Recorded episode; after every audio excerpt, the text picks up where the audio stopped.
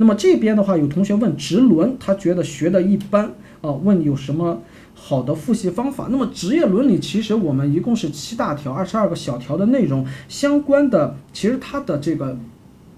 这个条款的 content 只有那么一到两句话。它只有一个大的原则，后面的这个这些 guidance 啊，或者说是这些 recommendation，其实都是针对大原则给到你的一些在特定场景之下的呃这种处理思路。所以说你先把握大原则，你先把握了大原则之后，你的大方向没错，之后你再来看那些细节点。它那些细节点的考核，其实基本上来说都是比较比较这个，就是说套路性的。你你比方说，我们去到这个标的公司去做访问，像这种面临这种 travel funding 的这种案例，那么我们一般来说，它都是会考核你商业工具可到达的，那么我们就自己掏钱去；那么商业工具不可到达的，可以。由标的公司的接受标的公司的一般的 modest 类的这种一般的安排啊，一般它就是这种场景，而且它的考核的套路性非常强。这种场景它只会考你一个东西，就是矿山。协会考了这么多年了，就是矿山是不能。